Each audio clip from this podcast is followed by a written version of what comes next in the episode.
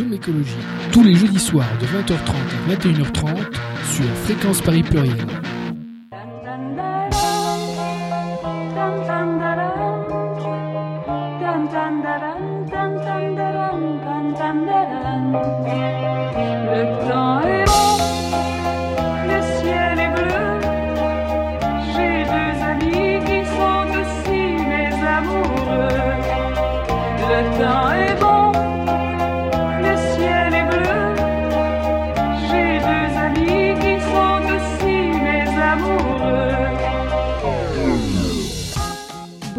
À toutes et à tous, vous êtes sur Fréquence Paris Pluriel sur le 106.3 FM. C'est jeudi et c'est Zoom Écologie. Alors ce soir, on vous fait euh, un petit retour sur le festival des bâtons dans les routes qui a eu lieu à Léry près de Rouen du 6 au 8 mai dernier et auquel une partie de l'équipe de Zoom Écologie a participé. Donc c'est un récit de ce week-end d'action en forêt, de discussion contre le projet d'autoroute d'A133 et A134 qui est présenté comme un contournement est de Rouen euh, qu'on vous propose ce soir. C'est un projet d'autoroute dont ni les habitants ni euh, les élus locaux ne veulent. Donc pour une fois, tout le monde est à peu près d'accord. Euh, et l'ambiance de, ce week-end d'action était à la fois familiale et déterre, puisqu'il y a eu la construction de la première ZAD pour enfants, que vous allez entendre un petit peu, euh, le blocage de l'autoroute A13, des actions avec les naturalistes des terres pour inviter plus d'espèces protégées à habiter la forêt de bord, le tout en ayant gagné un référé contre l'utilisation de drones par les flics qui se sont fait relativement discrets, ce qui a été euh, une petite respiration bienvenue après les, euh, derniers grands rassemblements auxquels on avait pu assister, en tout cas nous à Zoom Écologie. Donc on va commencer cette émission avec un reportage dans la journée du samedi. Et ensuite, on vous expliquera la suite de l'émission. Je suis euh, dans la forêt de bord où viennent d'être déposés les euh, différents euh, éléments qui vont constituer les, le- enfin, les éléments en bois qui vont constituer la future ZAD pour enfants. Et donc je suis avec, à côté avec un, habitant de Léry qui est donc un riverain direct de ce projet autoroutier. Et est-ce que tu peux nous expliquer du coup c'est quoi le, trajet de cette autoroute et qu'on comprenne un peu comment elle est, elle est, agencée cette autoroute? Ben, pour ce qui est de la partie sud de l'autoroute, euh, au nord je connais moins, mais pour ce qui est de la partie, sud, il y aura un immense viaduc qui passera la Seine et euh, l'Eure au niveau du manoir, donc notamment sur euh, le manoir ou Alizé, je ne sais plus trop, ça passera au-dessus du stade de foot.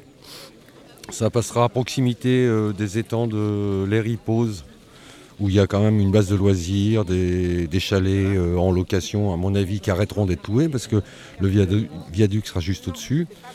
Puis euh, le viaduc débouchera sur la forêt de bord, où là il y aura des coupes euh, sur une partie de la forêt de bord assez importante de bois, dans lesquelles bah, moi j'ai l'habitude d'aller me promener, de ramasser les champignons par exemple.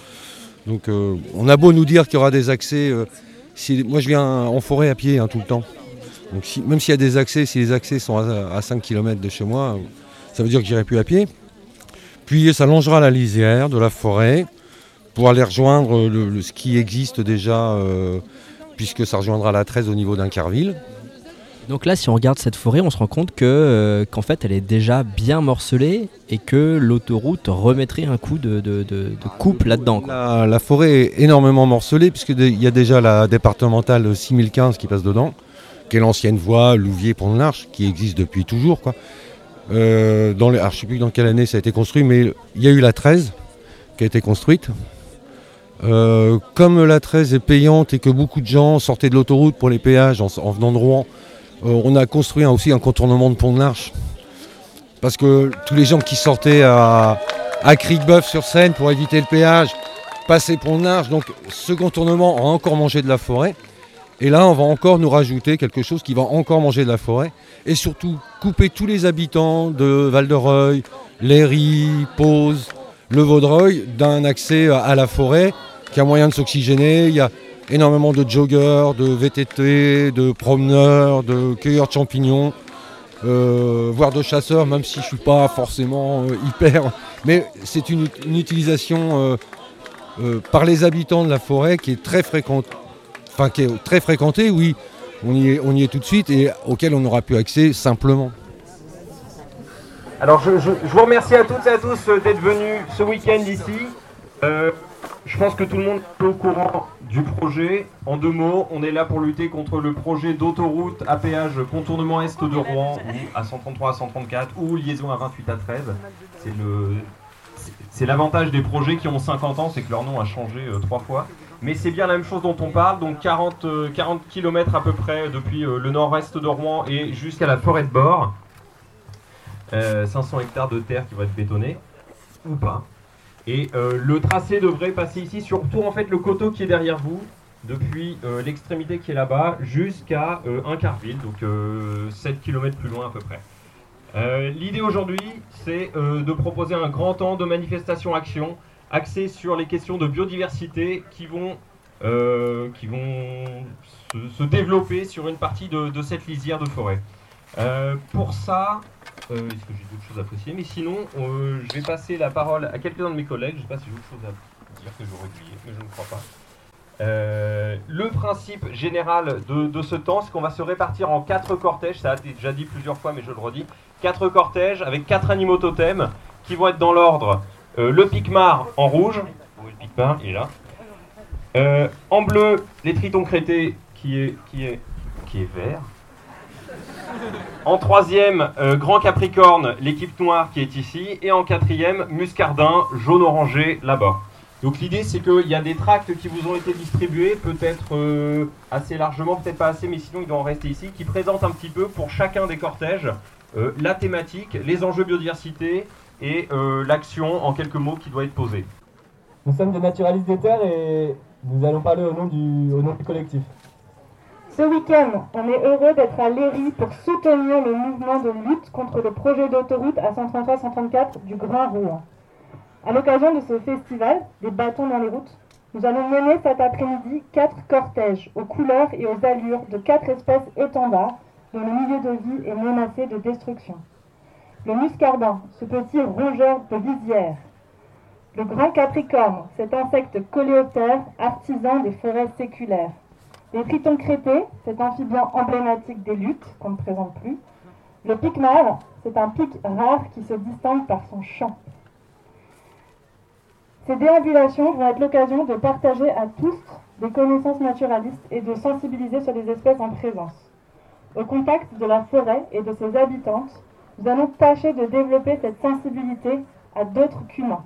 Chaque groupe va donc contribuer au réarmement du milieu et à l'hospitalité active en menant collectivement des actions en faveur de cortèges d'espèces. Ici et ailleurs, nous, naturalistes des terres, sommes mobilisés pour apporter nos perspectives et nos contributions aux stratégies de lutte locale. Merci à vous.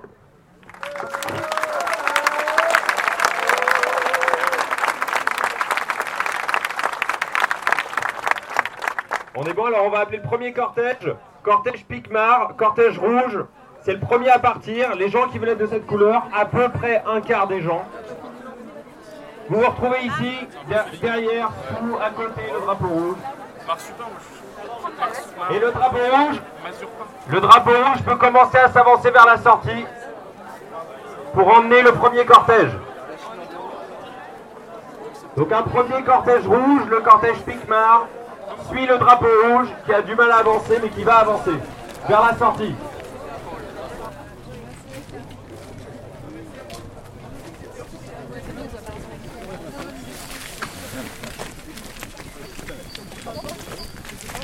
On vient de traverser du coup euh, la première partie un peu de la forêt de bord, une de, qui fait partie du cortège. Euh, donc je pense que vous avez pu voir plusieurs choses si vous avez été un peu attentif, attentive. D'abord, euh, on est dans un boisement du coup qui est un boisement en majorité de hêtres et de charme. Les autres choses que vous avez pu voir du coup c'est les marquages ONF si vous avez été attentif. On en a croisé plusieurs. On va en recroiser d'autres maintenant, c'est pour ça que je vous donne l'information. Euh, donc vous allez voir euh, des sortes de signes plus grands qu'eux ou plus petits qu'eux. Ces signes-là, en fait, ils servent à indiquer les couloirs de débardement qui serviront ensuite pour les coupes. Euh, Lorsqu'un forestier veut signifier qu'un arbre va être coupé d'ici peu, il fait un trait rouge horizontal. Les autres signes que vous allez voir, c'est deux signes, souvent en couleur chamois. Le premier, c'est un rond, ça signifie biodiversité vivante. Ça veut dire que le forestier décide que cet arbre sera gardé pour des questions de biodiversité.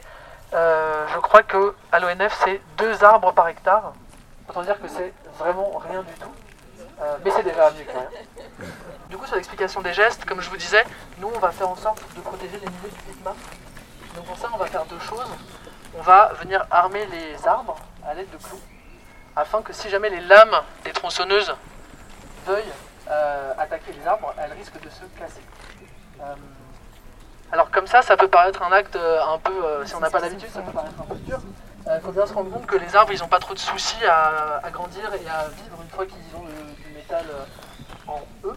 Euh, c'est le cas en fait de tous les arbres que vous voyez sur les haies qui souvent poussent à travers les fils barbelés, sont complètement traversés de part en part et euh, pourtant vivent bien. Voilà. Euh, le deuxième geste qu'on va poser, ça va être un geste de neutralisation des signes euh, de l'ONF.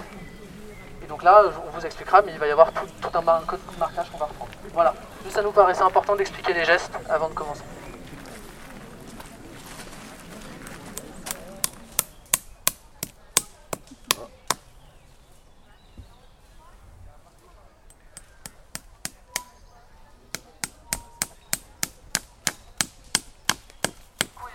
Rester euh, le plus possible euh, au début de la lisière pour qu'on puisse avancer.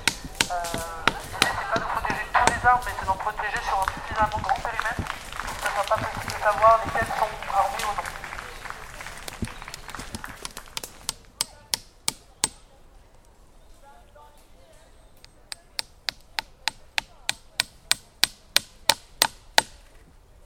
Pour les, pour les cloueurs, cloueurs euh, et euh, les autres personnes, on a encore euh, pas mal de lisières à protéger. Bah, tu veux nous expliquer ce que tu fais? Je détruis la valeur marchande de ces arbres. C'est-à-dire? Aucune scierie les acceptera avec des clous dedans. Parce que là, la forêt avait détruite, mais les arbres vendus.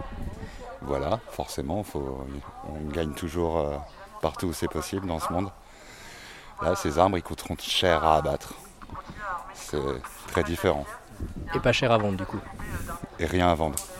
On va encore un petit 20 minutes de marche, de marche à faire ensemble. Bah, du coup, bravo, en fait, on vient euh, d'armer euh, une parcelle qui est en plein sur le chemin de passage de l'autoroute. Euh, c'est un geste aujourd'hui qu'on pose tous ensemble qui sert à, faire qu'on se regroupe, qui, fait, qui sert à ce qu'on connaisse cette forêt un peu mieux, qu'on s'y attache.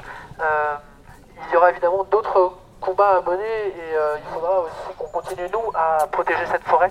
Euh, le fait de l'armer est une simple étape, euh, mais il faudra aussi qu'on continue nous à être présents euh, pour la protéger.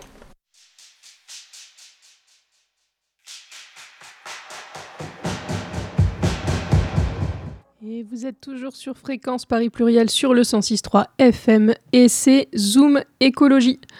On continue donc notre émission de ce soir qui traite de l'action des bâtons dans les routes du site du 6 et 7 mai dernier euh, contre euh, le projet d'autoroute A133 A134 à l'est de Rouen en écoutant un petit plateau radio qui a été enregistré sur place euh, le samedi avec plusieurs des membres des collectifs mobilisés et qui vont nous expliquer un peu les enjeux de la lutte et les enjeux des actions proposées qui étaient des actions un peu, un peu innovantes qu'on n'a pas l'habitude de faire comme on vient d'entendre dans le petit reportage telles que euh, piéger les arbres pour empêcher les tronçonneuses euh, de trop s'y attaquer et euh, de faire du profit sur la vente du bois, telles que, on l'a pas entendu encore, mais creuser une mare pour inciter les, des espèces d'amphibiens à venir s'installer, des actions naturalistes en fait, qui ont donc eu lieu tout au long de ce week-end de lutte. C'est parti pour ce petit plateau radio. Et donc sur ce plateau radio, il y a eh euh, Enora du collectif contre ce projet-là, euh, Rémi Tourbière pour les soulèvements et Merle pour les naturalistes des terres, qui sont euh, des collectifs qui portent cette, lutte.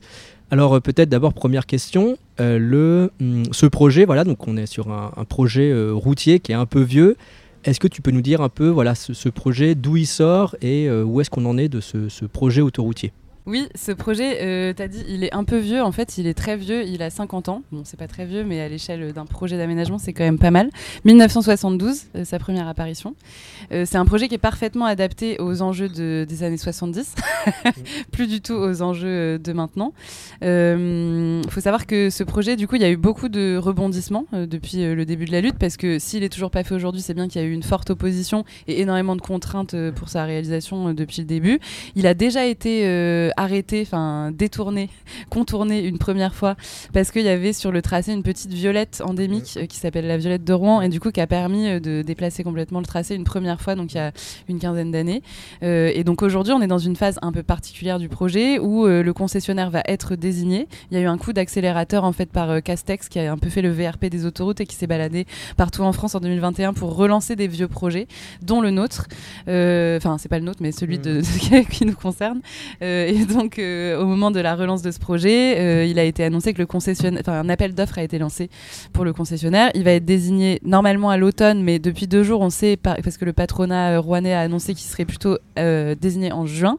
Et avec du coup la désignation de ce concessionnaire, ça veut dire euh, des premiers des premiers travaux et des premières destructions qui peuvent arriver en fait assez vite, parce que s'il n'y a pas tout de suite des travaux d'ampleur, il peut y avoir des coupes d'arbres préliminaires et d'autres choses comme ça. Donc c'est pour ça qu'on voulait se mobiliser maintenant, même si les machines sont pas encore là, pour euh, mobiliser les gens contre contre ce projet. Là, pour l'instant, on est sur un tracé qui est défini par une déclaration d'utilité publique qui a été validée, celle-là. C'est ça le, le truc. Donc là, on est, la- elle est déclarée utile, on pourrait dire, et soutenue euh, par, euh, par Castex, c'est ça, relancée. Et localement, c'est comment au niveau de la, du soutien? Alors déjà sur euh, la question de l'utilité publique, euh, la déclaration d'utilité publique en France, c'est en fait euh, c'est un peu la fabrique du consentement. Il y a un mec, un chercheur qui a écrit un bouquin récemment qui s'appelle Inutilité publique qui démontre ça, qui s'appelle Frédéric Graber, c'est très intéressant. En fait, une enquête d'utilité publique, ça reflète jamais vraiment la- ni l'avis de la population, ni les avis notamment de l'autorité environnementale qui sont exprimés dedans. Et en fait, c'est un peu allez, une procédure qu'on fait parce que comme ça, à la fin, on peut dire qu'on a consulté, machin, et ça permet d'aller vers la déclaration d'utilité publique. Mais c'est extrêmement rare que, euh, déjà, je crois que c'est 5% des avis des commissaires enquêteurs qui sont négatifs dans les procédures euh, d'enquête publique. Donc c'est minime. Euh, alors qu'en fait, il y a souvent, par exemple, là à Toulouse-Castres récemment, l'enquête publique environnementale qui avait été menée donc, au tout début de l'année là, sur, par rapport au projet, c'était plus de 85% d'opposition de la population dans les contributions. Pourtant, au final, l'avis est favorable. Donc déjà, cette procédure d'utilité publique, elle définit ni un caractère d'utilité, ni un caractère euh, d'utilité publique, encore moins. Mais c'est vraiment une, forme, une, espèce de formalité administrative française pour permettre de réaliser des projets euh, de cette ampleur et d'exproprier des gens et de détruire des espèces protégées et de mettre des, euh, plots de béton dans des, sites Natura 2000. Enfin voilà, c'est vraiment uniquement ça.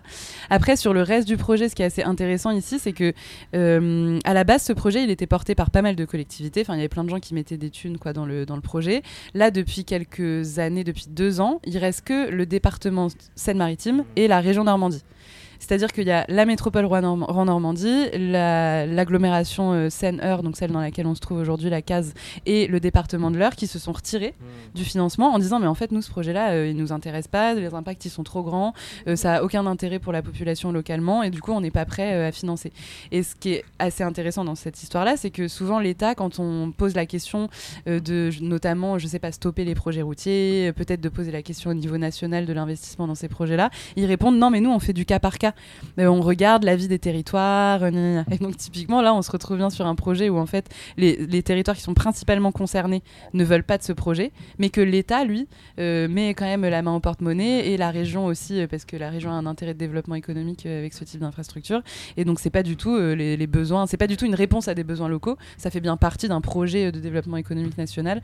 Et c'est pour ça qu'en fait, l'État continue à soutenir ce projet, alors même que, y compris la métropole de Rouen, on parle d'un grand contournement de Rouen qui euh, aurait des bénéfices. En fait, la métropole même n'en veut pas.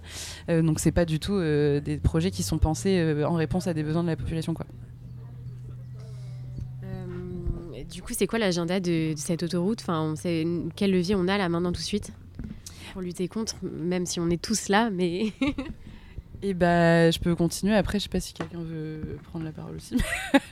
Euh, en fait, nous, on est assez confiants et confiantes sur euh, l'annulation de ce projet parce que tout simplement, c'est de moins en moins faisable. Quoi. Euh, globalement, le projet, il était à 1 milliard, annoncé à 1 milliard, sur une question toute bête du financement. Il était annoncé à 1 milliard en 2015 en hors taxe. Euh, Aujourd'hui, en, en 2023, euh, il y a, les choses coûtent un peu plus cher. C'est de plus en plus compliqué de mobiliser des financements publics pour ce genre de trucs. Et donc, en fait, tout simplement, la faisabilité du projet euh, nous semble un peu déclinée. Bon, ceci étant dit, il y a quand même des gens qui continuent à vouloir qu'il se fasse. hein. Donc là, le MEDEF et la Chambre de commerce et d'industrie, notamment cette semaine, ont annoncé que le concessionnaire serait désigné plus tôt. Ils poussent beaucoup pour que le projet soit réalisé. Que ça aille vite. À partir du moment où le concessionnaire sera désigné, ce sera très intéressant pour nous parce que déjà, on aura euh, un, un ennemi assez clair, un nom. Donc, ce qui pourra nous permettre d'imaginer euh, tout plein d'autres actions euh, d'autres- types.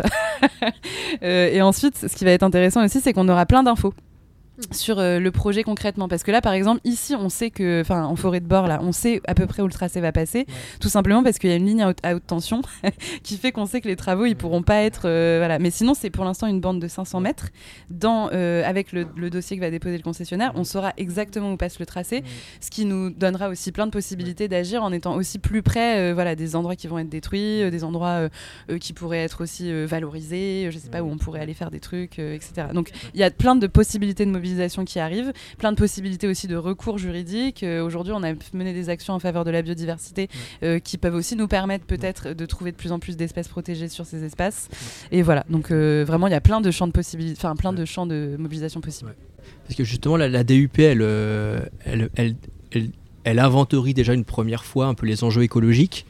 Est-ce que tu peux nous dire, du coup, là, sur ce tracé-là, c'est quoi qui est, en jeu du point de vue écologique sur, euh, sur ce tracé euh, qui fait euh, quelques dizaines de kilomètres, mais qui traverse, en fait, qui est, qui est pas en ville, justement, il va, il va impacter de, de- des espaces naturels ou pas? Enfin, tu peux nous dire un peu les enjeux?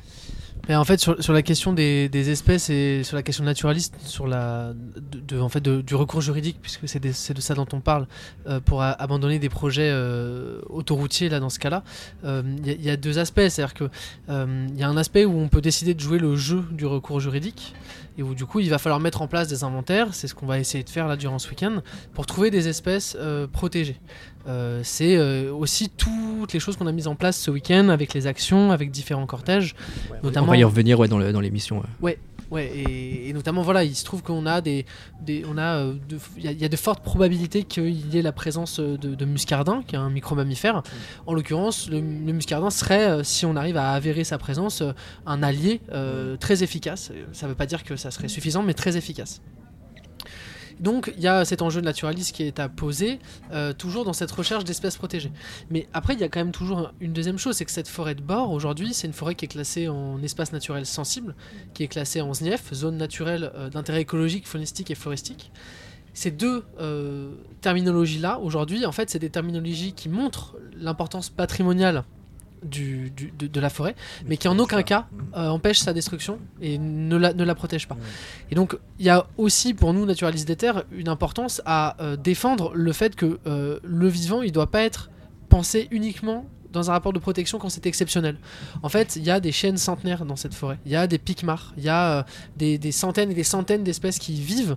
Et, et en fait, oui, c'est des espèces peut-être du quotidien, c'est peut-être des espèces euh, qui sont pas protégées, mais euh, nous, on a aussi envie d'appuyer sur le fait qu'il y a un usage de cette forêt par les humains et les non-humains qui équivaut largement à euh, la protection d'une espèce protégée euh, et du coup institutionnellement considérée comme importante. Alors là, pour le coup, le plateau, vu qu'il est sur ce tracé, on voit bien qu'on est sur une prairie, on est sur de forêt et on- c'est plutôt pas désagréable, surtout qu'on est près d'une grosse agglomération et qu'on imagine bien qu'il y a une énorme autoroute qui couperait ça en deux, ça immédiatement ça endommage euh, presque irrémédiablement l'espace qui est là. Quoi. Oui, et puis il y a un problème euh, avec les, les- les- les projets autoroutiers euh, sur, sur des questions de biodiversité, ils ont un impact énorme. C'est que un, un des enjeux principaux de protection et d'amélioration de la biodiversité, c'est la question des corridors. C'est ce qu'on appelle des corridors, les corridors écologiques. Donc, ça va concerner la, la trame verte, donc la, la capacité que peuvent avoir des animaux à passer d'un espace boisé à un autre, la trame bleue pour ce qui est des cours d'eau, la trame noire pour ce qui est de la pollution lumineuse. On sait aujourd'hui que c'est ces trames-là qui permettent des connexions, des corridors écologiques entre différentes zones de biodiversité. Donc je vous laisse imaginer l'impact d'une autoroute sur la trame noire, sur la trame bleue, sur la trame verte. Surtout qu'on est déjà sur un territoire où on le voit derrière nous, il est morcelé entre lisière de forêt et euh, monoculture. Imaginez là-dessus qu'on vienne rajouter en plus une autoroute, on vient complètement enclaver des milieux. Et du coup en enclavant des milieux, on vient euh, réduire euh, la, le- le- la capacité d'espèces à aller ailleurs, euh, du coup ce qu'on va appeler l'ératisme. Euh, on vient réduire la capacité d'espèces aussi du coup à pouvoir avoir une vraie pluralité génétique. Et donc du coup on, en- on enferme aussi des espèces à juste à un moment dépérir sur elles-mêmes parce qu'il n'y a plus de corridor quoi. Ici, prochainement, il va se passer des choses ou pas euh, au niveau des soulèvements de la Terre, des prochains événements? Euh, alors nous, on a un mode de fonctionnement dans les soulèvements de la Terre qui, euh, qui fonctionne par saison.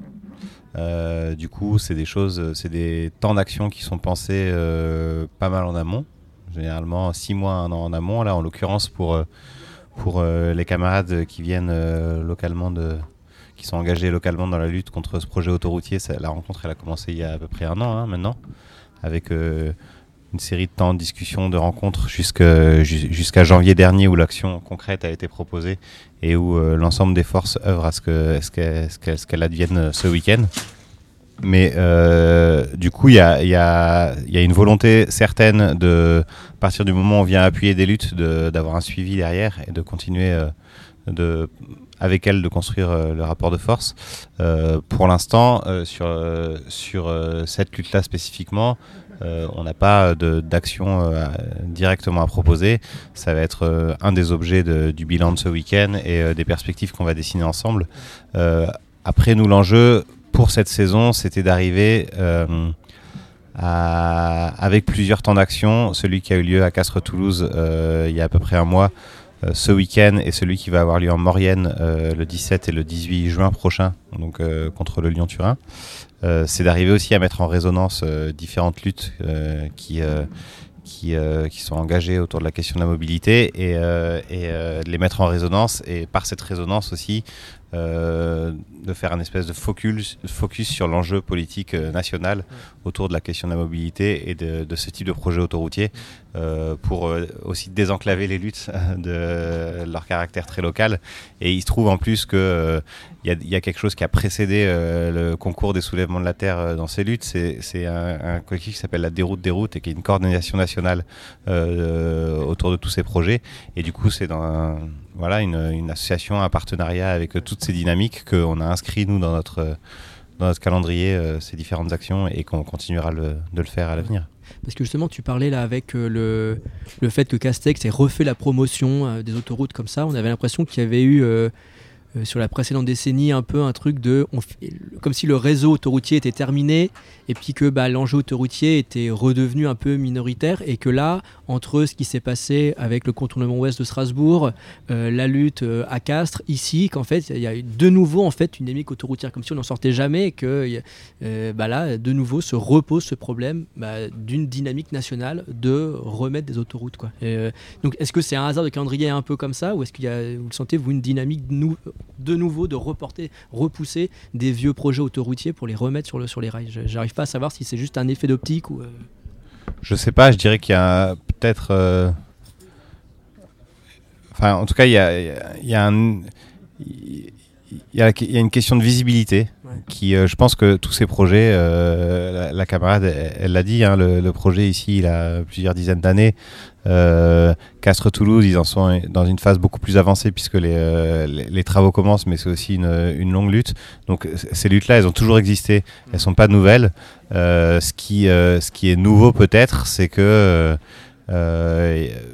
peut-être ça discute beaucoup plus euh, à l'échelle nationale entre toutes ces luttes. Il y a une vraie volonté euh, de faire grandir le rapport de force à différents niveaux. Il y a des supports nouveaux, les soulèvements de la Terre en est un, les naturalistes des terres en est un autre. Il y a aussi une visibili- visibilisation euh, depuis quelques mois au travers des soulèvements de la Terre, mais aussi de tout un tas de luttes locales qui rentrent en résistance contre ces projets de manière plus active. Et puis peut-être que un des autres éléments, c'est que ce qui se passe classiquement dans les luttes locales, c'est que le, premier mouvement de lutte qui est engagé, c'est euh, un ensemble de recours juridiques, euh, un gros travail de visibilisation euh, locale dans les villages, avec des réunions publiques, tout ça. Et ce qui se passe généralement également, c'est que arrivé à un certain stade, les, luttes en question ont besoin d'aller plus loin dans le rapport de force, donc de passer à d'autres formes d'action. C'est aussi pour ça que nous, on, on peut intervenir depuis les soulèvements de la Terre. Et ce passage à d'autres formes d'action, ça aussi, ça produit un effet médiatique, puisque ça, remet en avant le, rapport de force, la confrontation directe avec les porteurs de projets. Et là, il se trouve qu'on en, on, en est dans cette phase-là pour plusieurs projets, suite Toulouse. Ici, même si le projet est moins avancé, il y, a, une nécessité aussi de commencer à amener des gestes de lutte qui permettent de faire entrevoir euh, le durcissement, quoi. Et, euh, donc, euh, tout le travail euh, qu'on mène à différents niveaux, c'est de mettre en articulation euh, tous ces enjeux pour les faire résonner et leur donner une ampleur qui, qui n'avait pas jusque-là. Quoi. Après, peut-être pour compléter sur la question euh, de la route aussi, il y a un, un facteur quand même qui fait que aujourd'hui peut-être la route revient. Enfin, ne revient pas, elle a toujours été là, c'est ce qui vient d'être dit. Euh, Les projets, ils sont là, ils arrivent, ils repartent. Bref, ils sont un peu mis dans les cartons, ça change de municipalité, puis après, pendant une campagne, ça ressort, bon, bref. Mais il y a aussi quand même la question du développement de la logistique. Euh, et d'une toute une économie aussi de la logistique, toute une économie euh, des entrepôts. Enfin, je sais pas si vous êtes. euh, moi, je suis descendue récemment vers le sud, là, en passant par la région centre. C'est, enfin, physiquement quoi, ça se voit. Enfin, c'est une espèce de, de marée d'entrepôts logistiques et c'est, hallucinant quoi. C'est une empreinte physique. Puis alors, du coup, c'est la région centre en plus, c'est un mix de monoculture et d'entrepôts logistiques avec des routes au milieu. Enfin, tu bon, on espèce de sacrifier des territoires comme ça à cette économie-là. Et en fait, il y a quand même un effet de euh, développement de cette, ce mode d'économie euh, et de ce- cette conception aussi du travail, hein, par ailleurs, parce que là, on parle d'environnement et tout. La, la question de la logistique, de la route et tout, c'est aussi, euh, ça a aussi des impacts directs sur comment est-ce qu'on on vit euh, au quotidien, quoi. Mais donc, ça, ça produit quand même. Euh, c'est pas du tout euh, la, les- la mobilité des gens, les besoins de mobilité des gens qui produisent la route, c'est bien les besoins économiques Ouais. euh, de faire rouler plus de Parce camions. d'ailleurs- euh, voilà. cette, cette autoroute, si j'ai bien compris, elle est précisément faite aussi pour faire une, une connexion poids lourd avec le Havre sans passer par Rouen. Enfin, il y a un truc comme ça qui fait que ça a clairement été orienté en mode on en a besoin, pas uniquement pour les voitures, mais aussi en fait pour les poids lourds. Ça a été vendu comme ça. Ah bah principalement pour les camions. En fait, c'est vendu à la population en disant pour les voitures, enfin pour vous déplacer plus facilement, mais en fait, c'est pensé complètement pour le trafic euh, de poids lourds quoi. Euh, et c'est pas donc en fait, nous on dit souvent c'est pas un grand contournement est de Rouen, c'est un grand contournement ouest de Paris. et quand on trace les projets donc dans la coalition La Déroute, il y a 50 50 collectifs à peu près, on les trace sur une carte les projets en fait, on voit bien qu'ils sont interconnectés et notamment là il y avait des, des camarades aussi de qui se battent contre l'A 154 à 120 donc qui est dans en Eure-et-Loire, qui est en fait le maillon suivant euh, de notre projet d'autoroute à nous. Et en- ensuite, en dessous, il y a la région centre, il y a la déviation de Jargeau, le pont sur la Loire. Enfin, et vraiment, on voit bien que c'est en fait c'est c'est un axe nord-sud, euh, Rota- euh, un Rotterdam euh, Bayonne quoi. Rotterdam Lisbonne, Calais Bayonne. Enfin, c'est un peu des noms qu'on peut, lui don- qu'on peut lui donner, mais en gros, c'est comment est-ce que on chope les marchandises euh, dans les ports du Nord et on les descend vers l'Espagne par la route évidemment, parce que du coup, c'est vraiment le moyen le plus utile. mais mais donc ouais, ouais c'est c'est mais c'est c'est que c'est voilà c'est c'est- clairement la route c'est un outil de dév- de développement d'une certaine économie et d'une certaine conception aussi de comment est-ce qu'on on consomme on, échange etc à l'échelle européenne et par ailleurs la France est déjà un des euh, le deuxième pays d'Europe qui transporte le plus de marchandises par camion euh, au niveau euh, européen et le quatrième au niveau national. Donc, on est déjà quand même un peu des champions de ça. Et pour autant, on est un des seuls pays à continuer à construire autant de routes, alors qu'en France, il y a déjà plus de surface habitable, plus de surface routière par habitant que de surface habitable. c'est des chiffres un peu, euh, mais c'est assez rigolo quand même. Euh, et voilà, enfin, c'est pas du tout une fierté en fait. Enfin, c'est pas du tout euh, cool. Et on continue. Et pourtant, il y a d'autres pays en Europe, le Pays de Galles et les Pays-Bas par exemple, qui ont décidé de plus construire de routes parce que bah, c'est tout simplement plus possible au regard de plein d'enjeux, que ce soit la biodiversité, comme c'était évoqué tout à l'heure, le climat bien sûr, même si sur le climat, bon, c'est un argument que nous on utilise moins parce que ça apporte très, on peut très vite y apporter des solutions un peu techno qui nous correspondent, enfin qui nous conviennent pas. Mais en tout cas, voilà, quand même, c'est euh, sûr que c'est un modèle économique qui s'applique euh, physiquement. euh, sous nos yeux, quoi, et qui détruit physiquement la biodiversité et puis l'environnement. Donc là, pour revenir un peu à ce, à ce, projet-là ici, donc sur les objectifs du week-end, eh ben, il y avait plusieurs objectifs et notamment on a fait sortie naturaliste et pour voilà pour réussir à voilà, le mot d'ordre c'était réar- réarmer la forêt. Est-ce que tu peux nous dire un peu le- voilà, en quoi ça consiste ce, réarmement de la forêt euh, qui, a, duré donc toute cet après-midi Euh, carrément. Euh, du coup, nous, euh, les naturalistes des terres, on, avait envie, en, se, constituant en collectif, de dépasser euh, euh, le cadre institutionnel qui peut exister euh, dans le milieu naturaliste. Euh, et de pouvoir à un moment euh, s'en défaire parce qu'on a l'impression qu'à certains endroits, il est euh, plus suffisamment euh, efficace. Tu parles du mot institutionnel du, du- du point de vue de on conteste devant les autorités euh, environnementales le fait que tel projet il n'est pas. euh, Ouais. C'est ça. Euh, on, oui, on je- suit, on suit le cours normal du projet et de sa contestation. C'est ça que tu dis. C'était à ça que je pensais. Je pensais de manière du coup plus générale au- à tout ce qui va être association de, de protection de la nature, qui du coup font un travail qui est un travail ultra nécessaire, hyper local, hyper ancré, de suivi de population, quelque chose de très naturaliste, mais qui aujourd'hui sur des questions politiques parfois peine à venir apporter des réponses et des réponses souvent rapides et du coup. euh, voilà, les recours juridiques parfois sont suffisants, mais en fait sont pas, suspen- sont, pas suspensifs et du coup euh, ça pose plein de limites. Et hum, du coup, voilà, euh, l'action qui a été posée aujourd'hui, qui était du coup de créer quatre cortèges avec des espèces totems afin de poser des gestes d'action concrètes, directes, qui sont des gestes de protection des milieux. Nous, ça nous semble avoir plusieurs utilités. Euh, D'abord, celle de dépasser un sentiment d'impuissance que peuvent avoir des naturalistes face euh, à ce qu'on vient de- d'expliquer, mais aussi de créer du sensible et du lien avec euh, les habitants, les habitantes des territoires dans lesquels nous, on vient avec nos connaissances. En fait, on est, persuadé en tant que naturaliste que ce qui fait qu'on a envie de défendre un territoire, en l'occurrence ici une forêt, en tout cas ici précisément une forêt, c'est aussi qu'on on développe un rapport sensible, un affect à ce lieu. Et pour nous, poser des gestes, comme on l'a fait aujourd'hui, c'est-à-dire des gestes de réarmement de la forêt, donc ce qui ont consisté euh, en euh, euh, armant des arbres avec des clous pour éviter un abattage manuel, ou bien en venant détourner les, signes de l'ONF, euh, pareil, qui sont du coup des signes qui participent à la produ- à la- l'abattage et à l'exploitation forestière. On pense que ces gestes-là, en plus d'avoir une utilité euh, pratique, euh, ils ont aussi une utilité dans la manière dont ils amènent les, manifestants, les manifestantes et les locaux à développer un rapport sensible avec le vivant. Et voilà, nous, c'est un peu nos deux axes, ceux-là. Et quand on a discuté, qu'on a commencé à discuter avec le collectif Nous à l'autoroute de Rouen et tout ça, on s'est rendu compte qu'on avait un vrai point euh, commun de rencontre, qui était celui de passer par euh, le vivant euh, pour, pour, pour refuser un, projet inutile, et du coup de, pouvoir s'emparer de ce sujet de, et de développer un truc qui soit pas simplement un rapport utilitaire, mais aussi vraiment un rapport euh, euh, de multiplicité, de liens, euh, de compréhension et tout ça.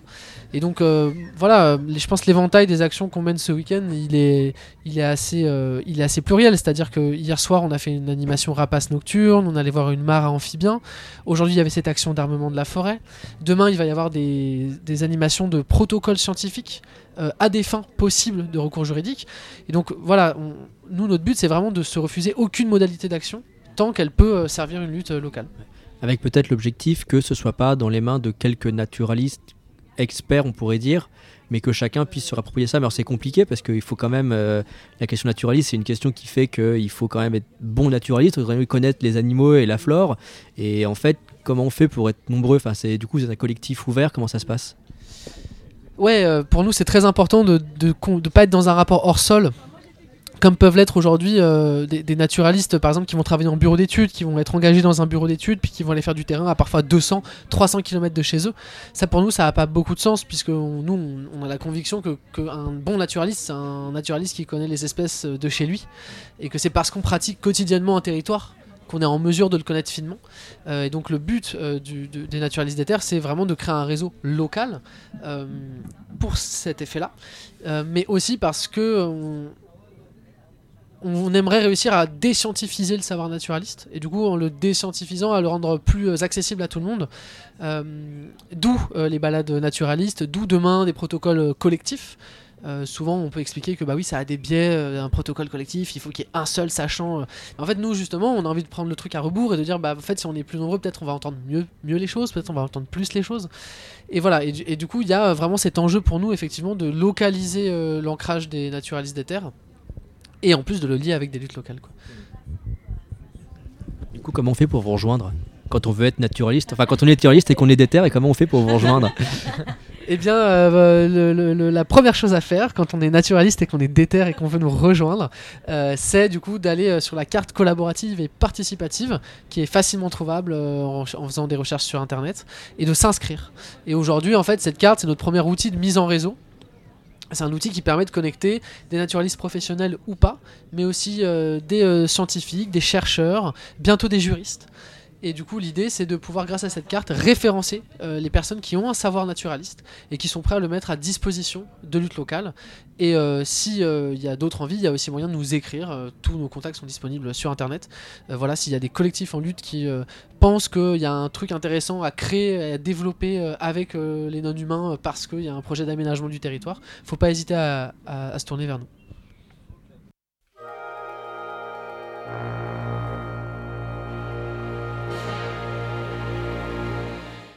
Vous êtes toujours sur Fréquence Paris Pluriel sur le 106.3 FM sur Zoom Écologie. On vient donc d'écouter euh, un plateau qui a été enregistré le samedi avec plusieurs des collectifs mobilisés, comme vous l'avez entendu. Et on continue notre émission avec euh, un reportage euh, sur plutôt un récit de la journée du dimanche et de sa manifestation à travers bois pour rejoindre l'autoroute A13 et qui a été aussi émaillée de, de plein d'actions différentes. On écoute ça tout de suite. Aujourd'hui, on vous propose euh, de continuer dans la lignée de ce qui s'est passé hier, c'est-à-dire que hier, on a affirmé euh, collectivement que nous étions euh, la nature qui se défend ou les enfants de la forêt. Ça a été dit hier plusieurs fois, les enfants de la forêt. Ce qu'on vous propose ce matin, c'est d'aller construire la première ZAD d'enfants de France.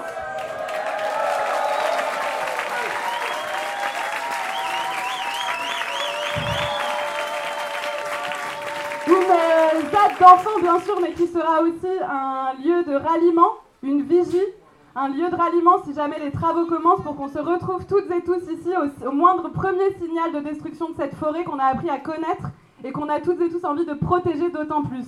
Donc re- retenez bien l'endroit où on va ce matin. Ce sera l'endroit où on vous invitera à revenir lutter à nos côtés si les travaux commencent. Alors pour continuer, le... donc ouais, t'as as fait un peu la suite du, du récit de ce week-end. Hier, on s'adressait plutôt aux autres animaux et, et végétaux aussi de la forêt. Là, c'est plutôt pour les riverains, les enfants qui, euh, qui en profitent. Euh, L'idée, c'est qu'on va devoir donc déplacer des structures en bois. Je vais laisser euh, le, le- le camarade en parler un peu plus après. Euh, comme ça va être un peu lourd et euh, qu'il faut aller euh, de façon un peu ordonnée pour monter, c'est pas très loin, mais ça va être un peu lourd, il faut être un peu concerté. Il y a ce premier temps ce matin, donc là on va partir au fur et à mesure comme ça vient d'être dit, avec les structures. On va dans un endroit qui est pas très loin. Vous pouvez venir participer au temps de manifestation ce matin et ensuite rentrer ou par exemple venir avec vos enfants et ensuite repartir avec eux. Euh, mais vous pouvez aussi continuer à participer cet après-midi à une autre action euh, qui s'appelle donc des bâtons dans les routes et dont on va vous dire un peu plus euh, au fur et à mesure de cette journée. Cette action de cet après-midi, c'est 4 heures de marche c'est un peu plus sportif. Donc euh, voilà. Euh, et je vais peut-être laisser la parole à, au charpentier euh, de l'extrême.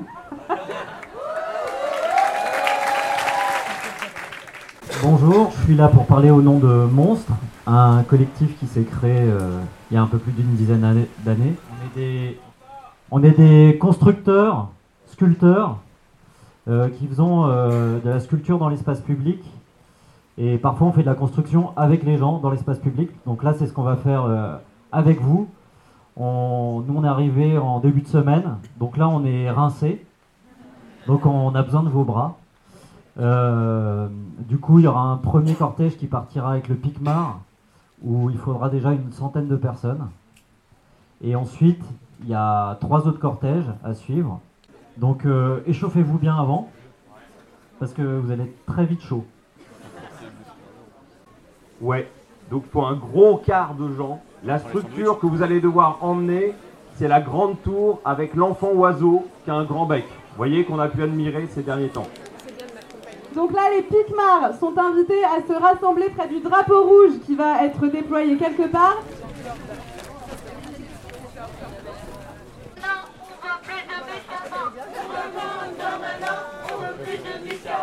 On veut moins on veut plus de on mettra la rondelle derrière. Vous avez bien vu. Tu vois il nous en faudra deux.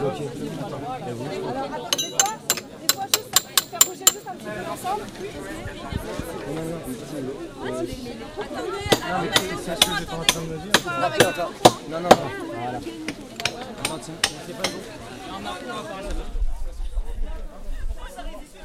C'est Romain. Attends, tu y arriver ou pas? Ouais, mais. Easy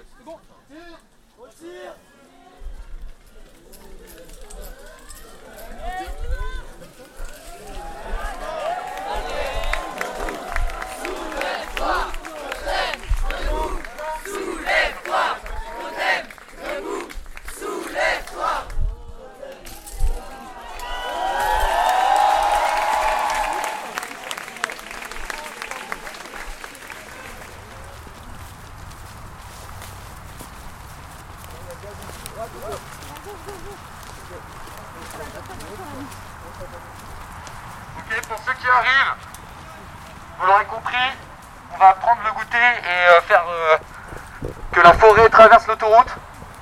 Alors, on va pas faire ça n'importe comment, il y a des équipes qui sont censées ralentir la circulation avec des voitures escargots, etc. Euh, et au signal, euh, on passe sur l'autoroute.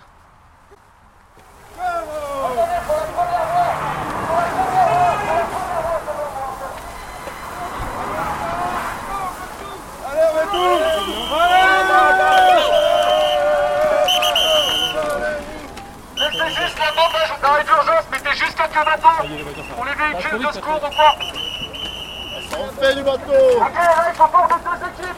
Il y a des gens qui vont rester ici et euh, il y a des gens qui vont aller chercher dans le bois, continuer à faire une chaîne humaine.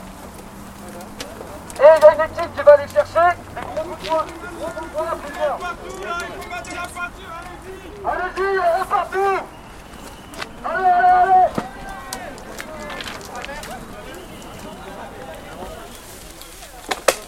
s'il vous plaît.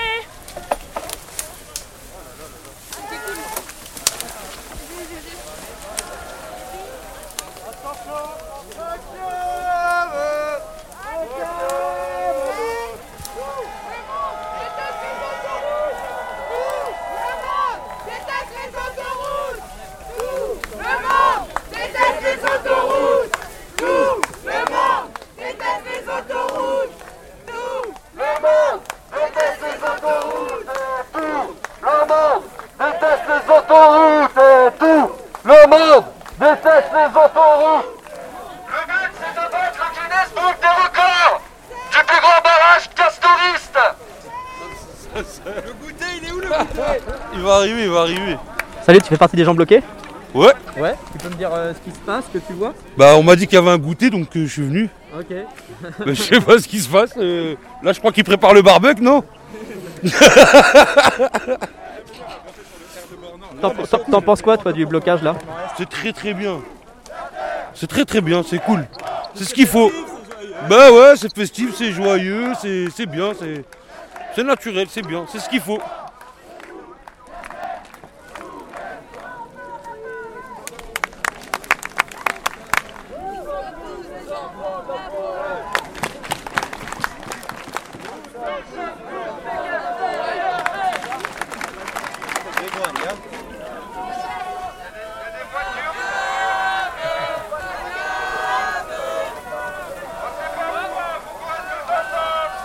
On reste tous ensemble, on reste tous ensemble, tranquille, tranquille, tranquille On va partir tous ensemble, il faut rester ensemble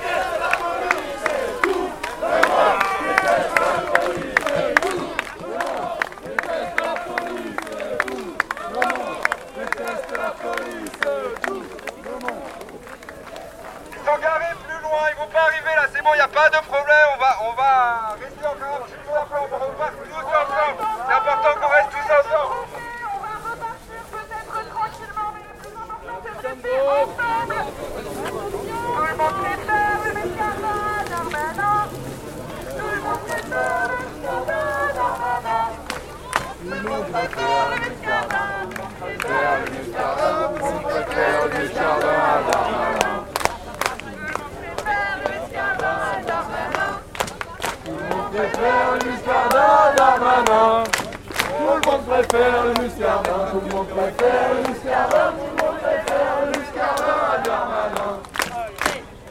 Voilà, c'est la fin de cette émission de Zoom Écologie.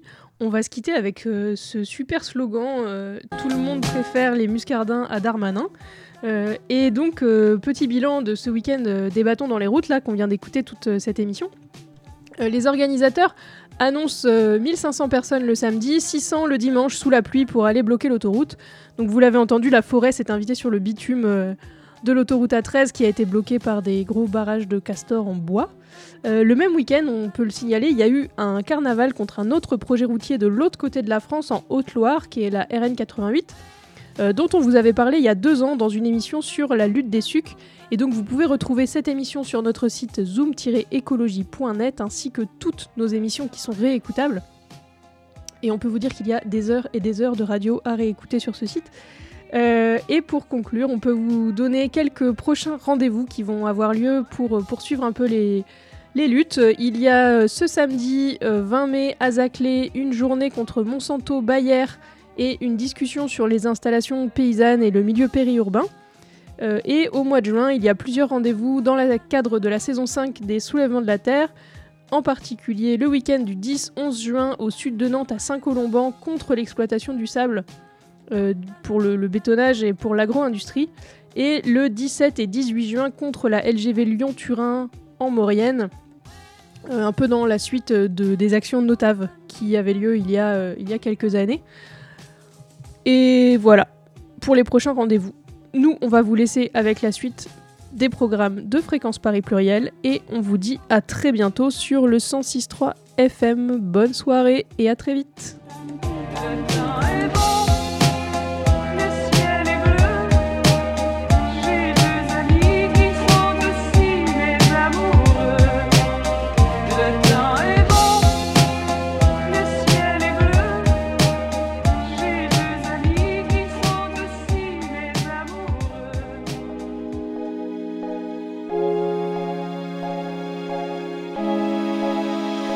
Spectrum.